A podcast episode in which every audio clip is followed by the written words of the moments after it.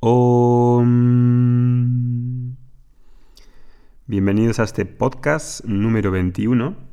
Antes de comenzar, quería hablaros sobre algunos problemas que habéis tenido los que escucháis los, los podcasts en Messenger, que habéis dicho que se os apaga la pantalla y tenéis que empezar de nuevo el podcast.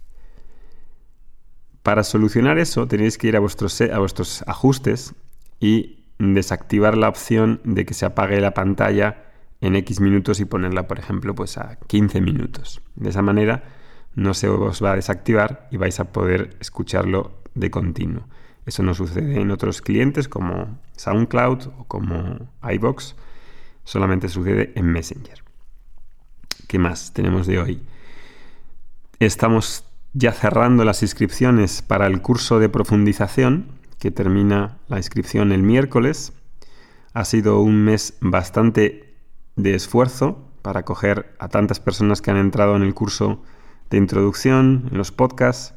Estamos ya un poco agotados por tanto trabajo y nos va a venir bien un descanso. Aquí termina ya en esta semana un ciclo y empezamos un ciclo a partir de la semana que viene cuando vengamos del retiro de Barcelona.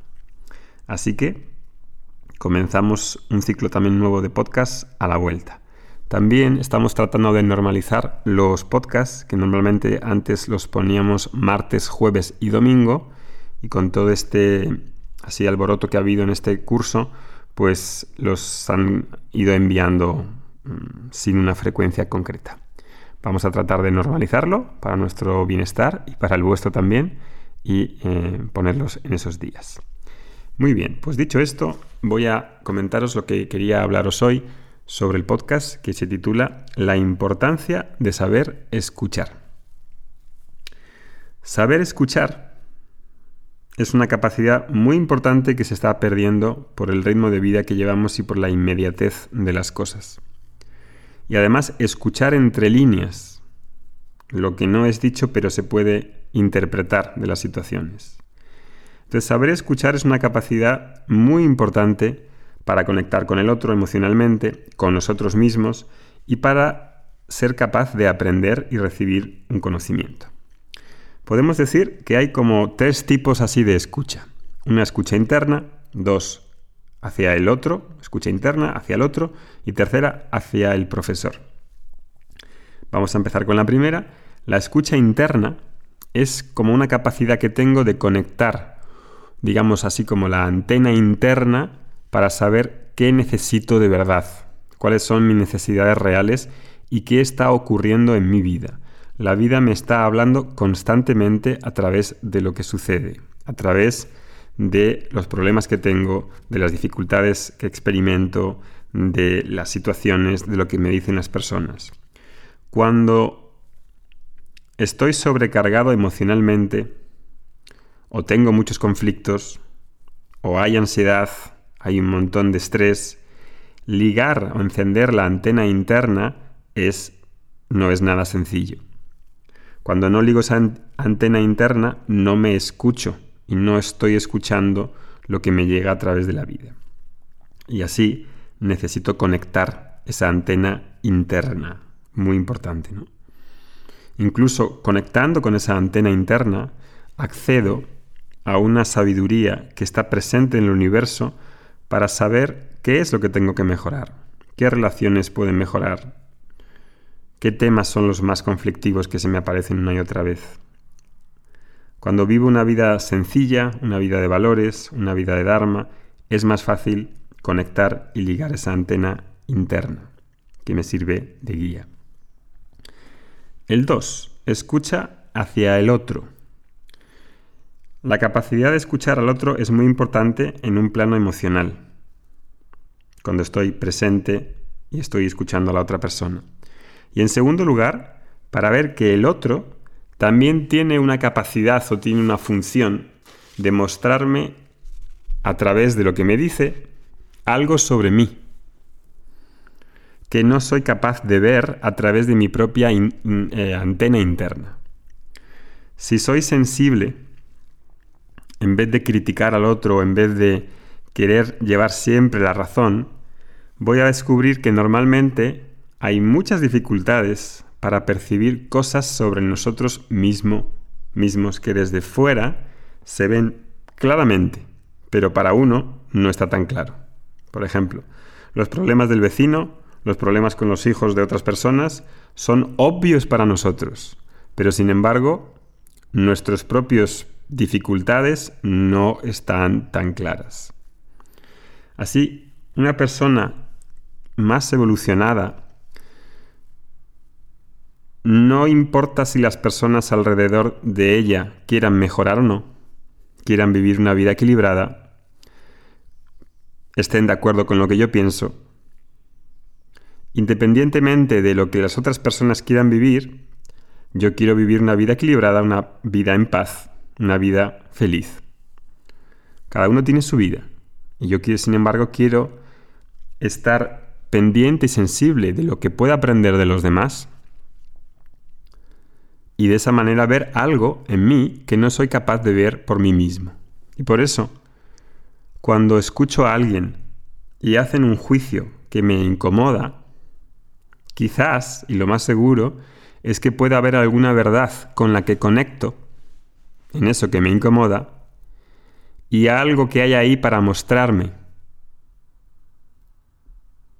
Porque piensa, si no hubiese algo con lo que conectase algo de verdad en aquello que me incomoda, ¿por qué me incomodaría? ¿No? Entonces, la escucha hacia el otro es tan importante en un nivel, digamos, más avanzado, porque me permite darme cuenta de cosas que por mí mismo no voy a darme cuenta. Y por eso es tan importante el trabajo de satsang en grupo, para verme a través de las otras personas. Y la tercera es la escucha al profesor. Cuando vamos al colegio, la universidad, y se trata de una materia externa a mí, como matemáticas o economía, nadie tiene un problema emocional. Pero al escuchar a un profesor de Vedanta, este habla sobre un montón de cosas y en las clases surgen emociones, hasta puedo llorar, sentir rabia, alegría, alivio. Y hablar de un tema así que tiene que ver conmigo y que no es externo, no es fácil, porque requiere una capacidad de conectar con esa persona, de confiar en ella. Y es una escucha además activa en la que soy capaz de ver que puedo aprender una serie de cosas. Aunque incluso seas más mayor, no tengo vergüenza de aprender y de sentir que puedo corregir cosas que veo que preciso mejorar. Y para algunas personas, que tienen un problema con la figura de padre, como una persona autoritaria, conectar con un profesor, especialmente con un profesor de temas personales, de desarrollo personal o espiritual, se les hace muy cuesta arriba, porque no son capaces de conectar y de pedir ayuda, de saber que hay algo a descubrir que el profesor me puede ayudar que me puede pasar un conocimiento útil o unas herramientas o disciplinas útiles para poder madurar. Y en ese proceso así como de confianza, algunas personas idealizan al profesor y le convierten en una especie de santo, una persona que parece que viene del planeta Marte, que no tiene emociones, que no tiene humanidad o que es perfecto. Y aquí no hay nadie perfecto vas a conectar con una persona igual que tú, que tiene las mismas dificultades, algunos en unas áreas, en algunos otros en otras. Y si veo que puede pasarme algo que me va a beneficiar, entonces lo aprovecho. Pero si espero a un gurú como una persona salida de una cueva, con el pelo largo tipo Jesús de Nazaret y barba hasta las rodillas, que medita 20 horas al día, chico, sigue esperando porque no vas a encontrar a esa persona que está quizá idealizada. Entonces el profesor es una persona normal que tiene un conocimiento que te puede ayudar o que ha hecho un trabajo ya por el cual ha pasado y te puede servir a ti de ayuda. Pero el profesor nunca es alguien así tipo un santón. Todos tenemos dos pies, dos orejas y una nariz. Luego hay otras personas que creen que la espiritualidad pueden ser autodidactas, que no necesitan profesor, que no necesitan enseñanza regular y sistemática. Y en realidad la verdad es que no hay nadie autodidacta, porque si lees libros, esos libros no han salido de ti. Estás tomando prestados de conocimiento. En el curso gratuito que acabamos de acabar, algunas personas me han escrito y me han dicho que eran autodidactas. Sin embargo, es un poco contradictorio y estar escuchando podcasts, ver vídeos, leyendo artículos y sin embargo me envían preguntas, ¿no? Esperando que les conteste. Eso no funciona así. Si eres autodidacta, ¿por qué escuchas los podcasts? ¿Y por qué me envían preguntas? Obviamente no la respondo porque es una contradicción ser autodidacta y necesitar un profesor al mismo tiempo. Eso en realidad es una desconexión interna y una incapacidad del ego de conectarse con otra persona y recibir ayuda, recibir un conocimiento de un igual, sea por lo que idealice o sea por la razón que sea. Entonces la capacidad de escuchar es sumamente importante y he de desarrollarla en esas tres áreas. Conmigo mismo a través de la antena interna, hacia los demás y en este caso hacia la persona que transmite un conocimiento. Nos vemos el próximo día. Harion Tatsat.